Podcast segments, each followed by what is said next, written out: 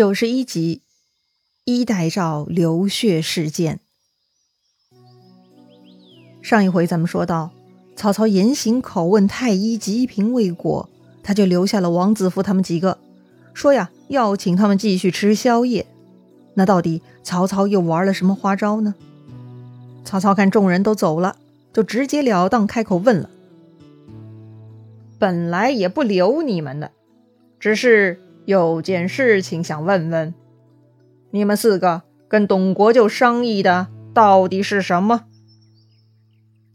王子服当然是先否认了，他一个劲的摇头说：“呀，我没有同国舅商量过啥事儿啊。”曹操又问：“白绢上写了什么？”王子服他们呢，还是说什么都不知道，也没听说过，压根儿不了解。看吧，曹操抛出两个问题，那就是两条重要的线索，意思就是哈，我已经知道你们跟国舅有密谋。第二，我也知道你们之间有一条白绢。但王子服他们虽然心里很害怕，可这个时候他们能说啥呀？也只能说不知道呗，反正也没啥证据，对不对？所以呢，他们就一口咬定没听说过，压根儿不了解。曹操看他们一个个王八吃秤砣，铁了心了是吧？好，那就不问了。接着呢，曹操就把董承家奴秦庆童给叫出来对证。王子服看到这个奴才，心里很郁闷。哦，原来是被这样一个泼皮无赖给卯上了呀！但王子服呢，故作镇静，问秦庆童哈：“你什么时候在哪里看到白娟的？”那个秦庆童是有曹操撑腰的。也是很霸气哈。他说：“你们六个人偷偷躲在密室写字画押，我都看见了，赖不掉的。”王子服对董承的家世呢，还是算比较了解的，知道这个秦庆童的事情。于是王子服转头对曹操说：“呀，这就是个泼皮无赖，他跟国舅的侍妾通奸而被责罚过，因此在这里污蔑主人，丞相不能听他的呀。”曹操又问：“吉平下毒，不是董承派的，那又会是谁？”姬平下毒的事情呢？王子服他们没有参与，也不知道情况，也不晓得该不该替董承说话。万一胡乱帮腔，反而事情更糟糕。所以呢，王子服他们都是实话实说，说自己不知情。曹操呢，从他们每个人的脸上扫过一遍，然后一字一顿地说。今晚自首，还能宽恕；若等到事发，休怪我不能相容。王子服当然不会承认这件事儿啦。就算曹操说到这个份上，也只能死硬到底，所以坚持说没有这回事儿，啥都不知道。曹操看他们嘴硬哈，不啰嗦了，直接派人把他们拿下，监禁起来了。第二天呢，曹操就带人去董承家了，说是去探病。董承赶紧跑出来迎接曹操。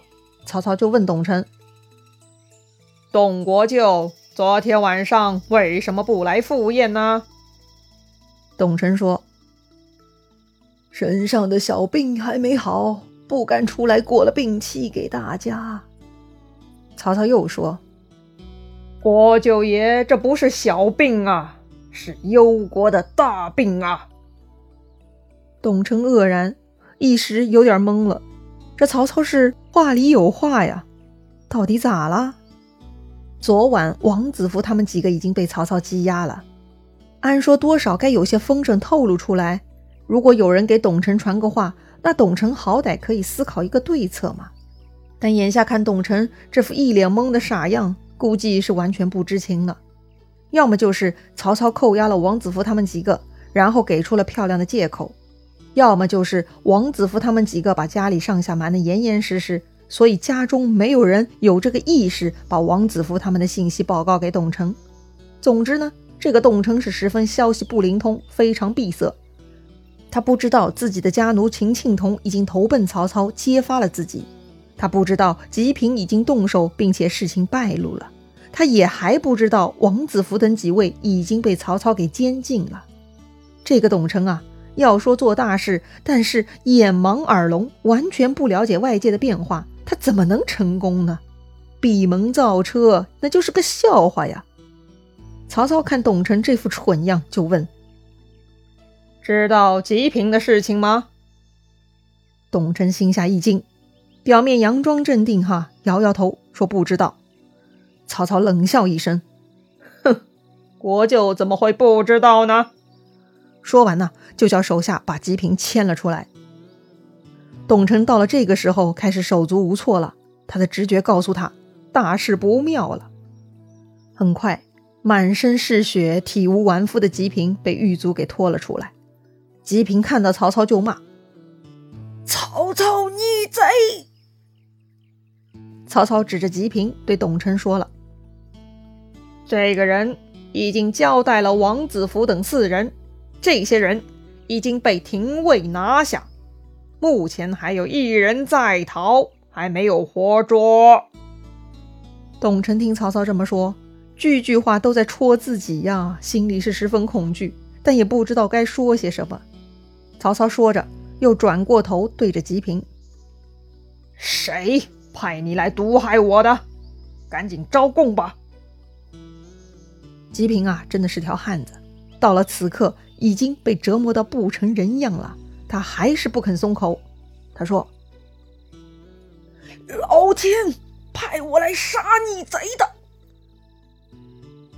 曹操真的很愤怒，怎么世上有这样的人？他就下令继续打。此刻的吉平呢，身上根本就没有一块好地儿，但曹操还是下令给我打，打出白骨也不在话下。董承坐在旁边。看吉平受刑，那是心如刀绞啊，精神都快绷不住了。此时，曹操看到吉平的手，对，之前秦庆童告诉曹操，吉平是向董承发誓才咬断手指头的。于是，曹操就问吉平：“你为什么只有九根手指头？那一根去哪儿了？”吉平呢，也不隐瞒。被我咬了，就为了发誓，誓杀你这个国贼！曹操气死了，眼前这个血肉模糊的家伙还如此嘴硬，口口声声骂自己国贼。曹操是气急败坏，下令把吉平剩下的九根手指头全部砍掉。曹操还恨恨地说：“啊，全部给你砍掉，让你发誓！”曹操呢，还下令啊，要割掉吉平的舌头。眼看着狱卒拿着刀来了，吉平突然面露恐惧，他改口了：“且慢，我招，我招，可以帮我松绑吗？”曹操看了他一眼啊，血肉模糊的死样，松不松绑又有啥不同呢？就同意了。手下呢，就给吉平松了绑，然后这个吉平就挣扎着从地上爬了起来，向着皇宫的方向拜了拜，说：“呀，臣不能为国家除贼，这是天数啊！”说完呢，这个吉平啊，就屏着最后一口气，一头啊撞死在了台阶上。曹操是气急败坏呀，事儿还没完呢，这家伙居然自杀了啊！曹操呢就下令啊，把这个吉平分尸，拉出去示众。接着呢，曹操又让手下把秦庆童带到了董承面前，问：“我就认得此人吗？”董承看到这个不但给自己戴绿帽子，而且还大大出卖自己的混蛋，那是非常愤怒，大喊。陶奴在此，当即诛杀。董承的其他家丁呢，就蠢蠢欲动了哈，有人还真的想上前了。于是曹操环视四周，看了一圈，说：“他揭发谋反，现在来对阵，谁敢诛杀他？”董承呢，立刻劝曹操：“丞相。”为什么听陶奴一面之词呢？事情不是这样的呀！曹操已经不耐烦了，他对董承说：“呀，王子服他们都招认了，就你还在抵赖？哼，给我拿下！”于是曹操手下呀，立刻将董承给绑起来了，而且呢，立马有一群人冲进了董承的卧房内院，把那个衣带诏和反曹联盟签名书啊都给搜了出来，可谓是铁证如山呐。董承呢，担心人家反悔。所以要求大家签名画押，但这种做法如今就成了搞死自己的铁证了。曹操看到这些啊，笑了：“哈，鼠辈安敢如此？一个没用的皇帝，居然写血诏找这群没用的家伙来谋害自己，简直可笑。”于是曹操下令，将董承全家无论老少贵贱全部监禁，一个都不许走。曹操呢，把这些东西拿回府上，哈，就跟自己的谋士商量了。这个皇帝是曹操一手扶持，才发展到现在这个局面。皇帝居然要杀他曹操，这才建安五年呢，仅仅五年不到，就从蜜月到仇恨了。曹操是很火大的，他就想要把这个皇帝给废掉，另立新皇帝。要说呢，历史就是一毛一样。当年董卓看不惯少帝刘辩。更想清理何太后一党，所以废了刘辩，另立新君刘协。如今刘协也要杀他曹操，曹操呢也想步董卓后尘，要废皇帝立新君了。曹操此时是很愤怒的哈，感觉皇帝背叛了自己，所以要废掉皇帝刘协。但是曹操手下谋士都很清醒哈，就劝曹操了。如今曹操的基业是建立在挟天子以令诸侯的基础上的。就是因为曹操奉了汉家的名号，才能威震四方，号令天下。眼下还有很多敌对势力，如果废立皇帝，就会给袁绍借口来攻打我们，不可取啊！所以程昱劝曹操，不要无谓的伤感跟皇帝的情谊，而是要用好皇帝这个工具才是最重要的。曹操觉得也是有道理，没错，他又不是欣赏刘协。他侍奉皇帝，还不是因为谋求正统的名声吗？很多名流都是冲着曹操是正统来投靠的。一旦废立皇帝，恐怕其中有些人就要动摇了。于是曹操就摁下了废立皇帝的念头。看来眼下不能动那个混蛋皇帝呀。于是曹操转而呢，将怒火全部发泄到了董承他们身上。他把董承、王子服等五人及其全家老小全部押送到城门处斩。一口气杀掉了七百多人，许都城中官民呢，无不跟着掉眼泪的。哼，这还没完呢！曹操杀掉了这七百多号人呢，还是余怒未消，他居然带人闯入了皇宫，他要去杀掉董承的妹妹董贵妃。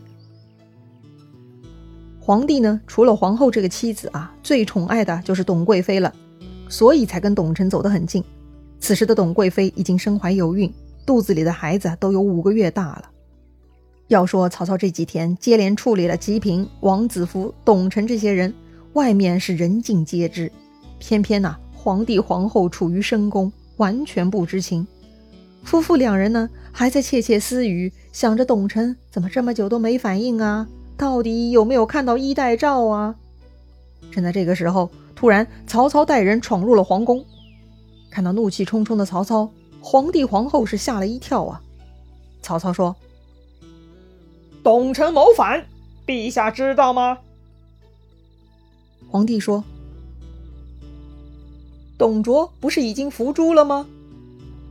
曹操大声说：“不是董卓，是董承。”皇帝吓得哆嗦起来，心里是一阵打鼓。难道董承败露了？皇帝说：“朕确实不知道啊。”曹操说。陛下忘记咬破手指写的血诏了吗？皇帝沉默了，他也不知道该怎么回答。这个时候，已经有武士哈将董贵妃也拉到了皇帝所在的大殿之中了。要命了！这曹操难道想在大殿上当着皇帝皇后的面杀董贵妃吗？就这么直接杀鸡儆猴吗？要死！曹操真的是膨胀到了极点，啥都干得出来了吗？咱们下回再聊。如果你喜欢这个节目，点击节目右上方分享给你的朋友哦。咱们明天再见啦！